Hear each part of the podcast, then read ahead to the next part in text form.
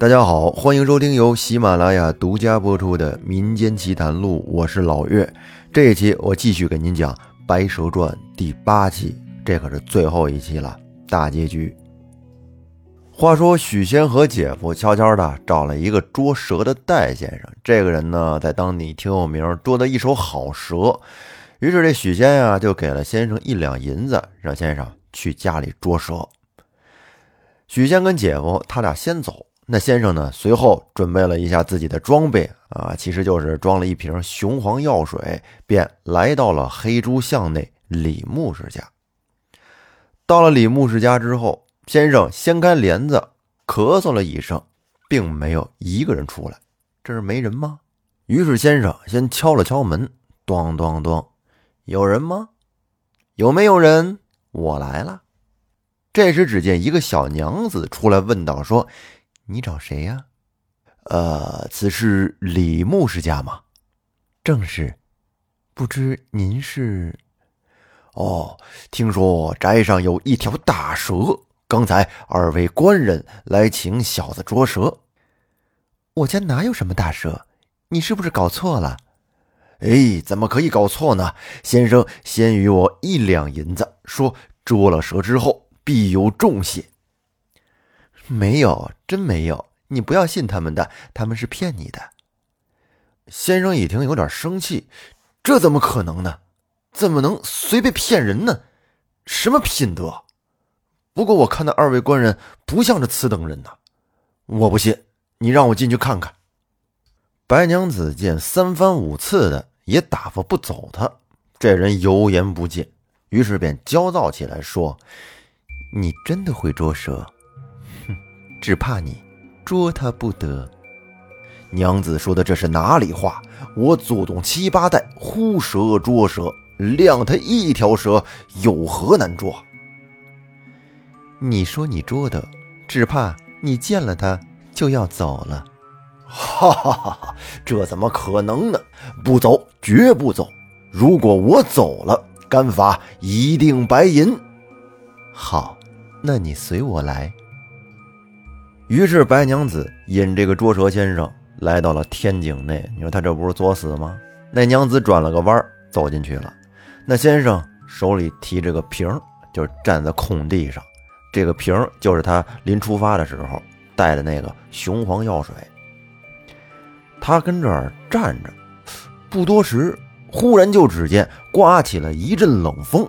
这风过处啊，他就瞧见一条吊桶来大的蟒蛇。朝着他就扑了过来，正是人无害虎心，虎有伤人意。且说这戴先生，你别看他世代捉蛇，他就没见过这么大的蛇，当时就让他吃了一惊，然后往后便倒，手里呢雄黄药水的瓶也打破了。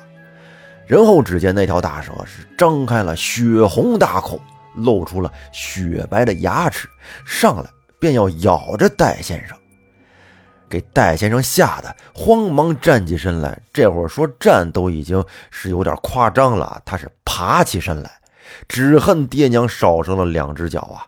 一口气就跑出了他们家，跑过桥来。刚过了桥，正好撞上李牧师与许仙。他们俩这刚到，许仙说：“先生，您这么快就搞定了，真是厉害呀！”那先生说：“厉害，我差点被害了，我这是赶紧跑过来，好叫二位得知啊！我，你回去看看吧，你家那蛇呀，我捉不了。”于是他就把从进了他们家之后发生的事儿说了一遍，并且取出了之前许仙给他那一两银子，还给了他们，说：“我告诉你们，若不是我这双脚跑得快呀，我连命都没了。”你们二位找别人去吧，你这活我不接了。说完，戴先生便急匆匆的去了。戴先生这几句给许仙听的也是胆战心惊的，对姐夫说：“姐夫，你说我们如今该怎么办呀？”现在看来确实是妖怪了。如今赤山不前张成家欠我一千贯钱。你可去那里讨一间房住下，那怪物找不到你，自然就走了。许仙此时也是无计可施，只得答应同姐夫先回家。只听家里静悄悄的，也没些动静。李牧师写了书帖和票子封在一处，叫许仙拿着这个往赤山部去。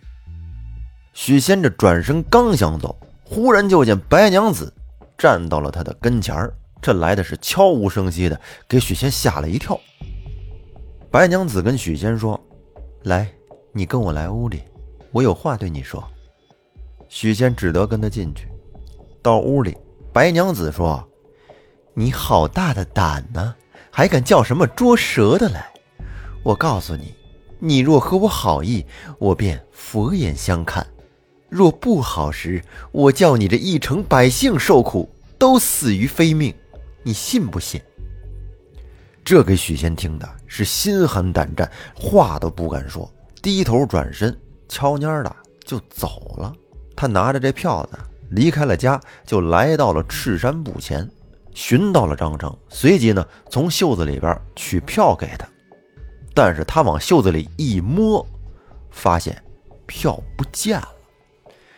这下他只得叫苦啊，估计啊是在路上慌慌张张的丢了，于是便慌忙转步，一路寻回来，但是却没有找到。他这正郁闷呢，哎，正好路过。净慈寺前边，路过这儿，他猛地就想起了之前那金山寺的长老法海禅师曾经吩咐过，说倘若那妖怪再来杭州纠缠你，你可来净慈寺内寻我。你说这不巧了吗？他这正好就来到了净慈寺跟前儿，这要是不进去找法海去，更待何时啊？于是呢，许仙便急入寺中，问这监寺道说。洞问和尚：“法海禅师有没有来过刹里？”那和尚说：“没有啊，不曾到来啊。”许仙一听法海没在，顿时就郁闷了，继续出了寺往回走，并且自言自语：“地说，真是时衰鬼弄人啊！我要这性命还有何用啊？”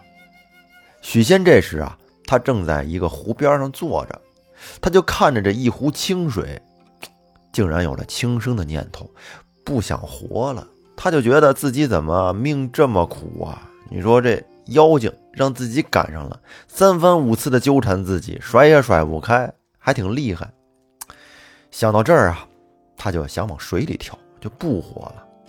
这正是阎王判你三更到，定不容人到四更。许仙这正想往里跳呢，这脚刚往前一迈，忽然就只听背后有人叫道：“说这男子何故轻生？死了一万口，只当五千双。有事何不问我？”许仙一听这声音有点耳熟，他这回头一看，正是法海禅师，背驮衣钵，手提禅杖。哎，你说这这么巧，他正好就走到这儿。也许是许仙命不该绝，法海要是再迟那么几步，许仙呢可能就真的见阎王去了。许仙见到禅师之后，就如同抓到了一根救命稻草一般，是那头便拜说：“望师傅救弟子一命。”禅师说：“施主，请起，请起。这夜出现在何处？”于是许仙就把之前发生的事儿一一都告诉了法海，并且说：“如今他又追我到这里，望尊师救度弟子一命。”这时啊，禅师从袖子里边取出了一个钵盂，递给了许仙，说：“你不要怕，可带着此物回家。到家之后，切不可叫妇人得知。”趁他不注意时，悄悄将此物劈头一照，切勿手轻，紧紧的按住，不可心慌，切记。许仙一看，哟，这钵盂看来是法师的法宝啊！啊，有法宝就好说了。于是呢，他忐忑的带着钵盂拜辞了禅师，就回家了。到家之后，只见白娘子正跟床上坐着呢。嘴里边喃喃的骂道：“说，也不知是什么人，挑拨我丈夫和我做冤家，等我打听出来再和他理会。这正是有心人等了没心人。许仙到家之后，跟白娘子寒暄了几句，并且呢承认了错误，赔了不是，白娘子这才有了笑模样。可是没一会儿，许仙趁着白娘子不注意的时候，就悄悄的把这钵盂拿了出来，并且从背后这么使劲的往白娘子的头上一照，然后用尽平生力气给她摁住了。这时。只见白娘子一下子就不见了，随着钵盂慢慢的落下，许仙不敢松手啊，是紧紧的按住。这时只听钵盂内说：“我和你数载夫妻，你就没有一些人情吗？相公，求你放我一放。”白娘子这么一说，让许仙也是有点动心。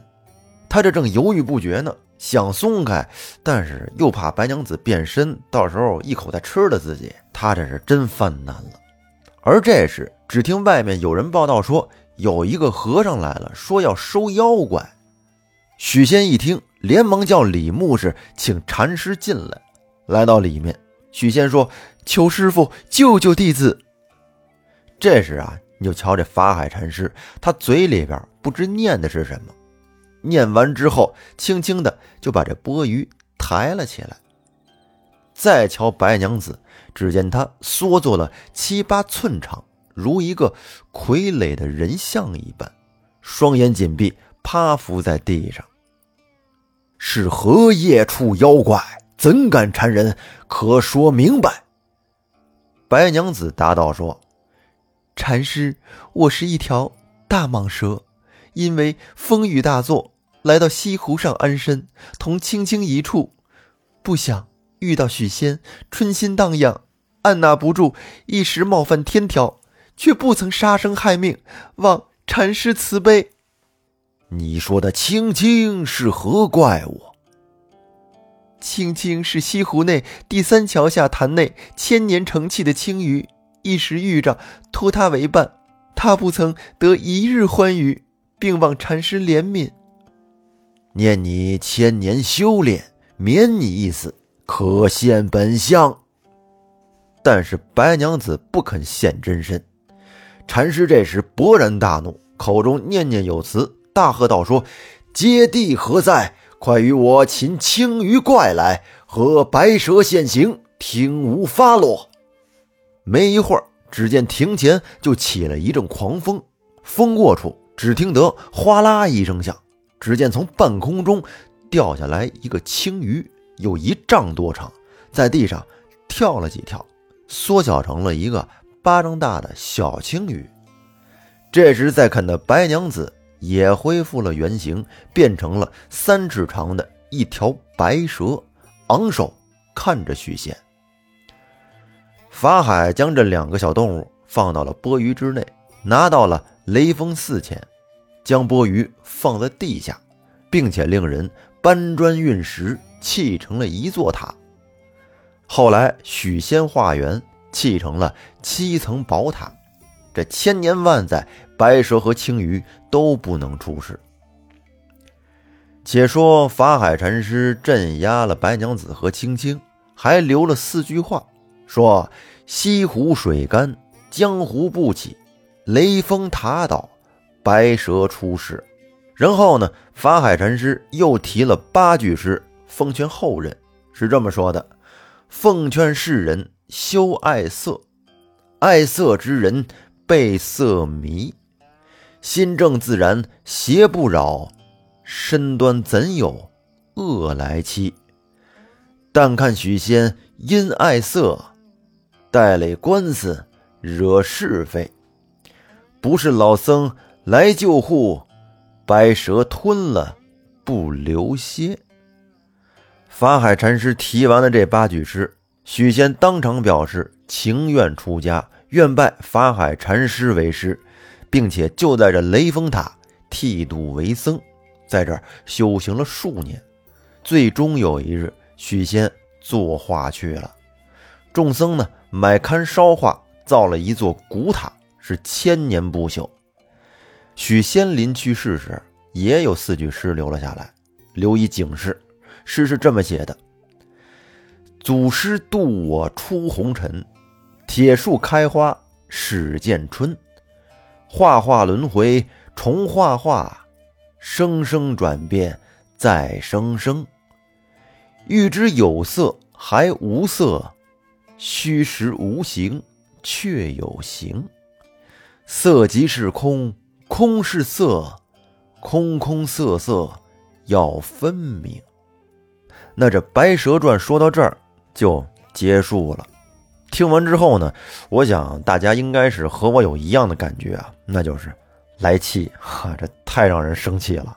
记得以前看这个《新白娘子传奇》的时候，也不是这样啊，看的挺好的，怎么在原著里面就是这样呢？在冯梦龙笔下，许仙挺遭人恨的啊，是一个胆小懦弱、反复无常的人。其实呢，也看不出他有多爱白素贞。反正这个故事啊是非常的残忍和无情，所以后来呢，民间百姓又善意的对这一版作品进行了改编，把这个原文里的许宣改成了许仙啊，并且呢，给他情节上也做了一些改动，说这个许仙前世哎救过还没有得道成仙的白蛇，后来白蛇修炼成人之后呢，为了报答恩情，化身白素贞。嫁给了许仙，夫妻俩情比金坚，相濡以沫，还怀孕在身。后来这个法海跳出来当了恶人，蛊惑了许仙。许仙上套，误用雄黄，让白素贞现出原形，结果吓死了许仙。后来白素贞为了救丈夫，上天庭盗取仙草灵芝，这才再一次的将许仙救活了。然而呢，法海却将许仙骗到金山寺软禁起来。这白素贞和小青为了救许仙脱困，与法海斗法，水漫金山寺。最终，白素贞在生下儿子许世林之后，被永镇雷峰塔下。直到十八年后，白素贞和许仙的儿子许世林考中状元，才将母亲救了出来。最终呢，整个故事以许仙一家幸福团聚而圆满落幕。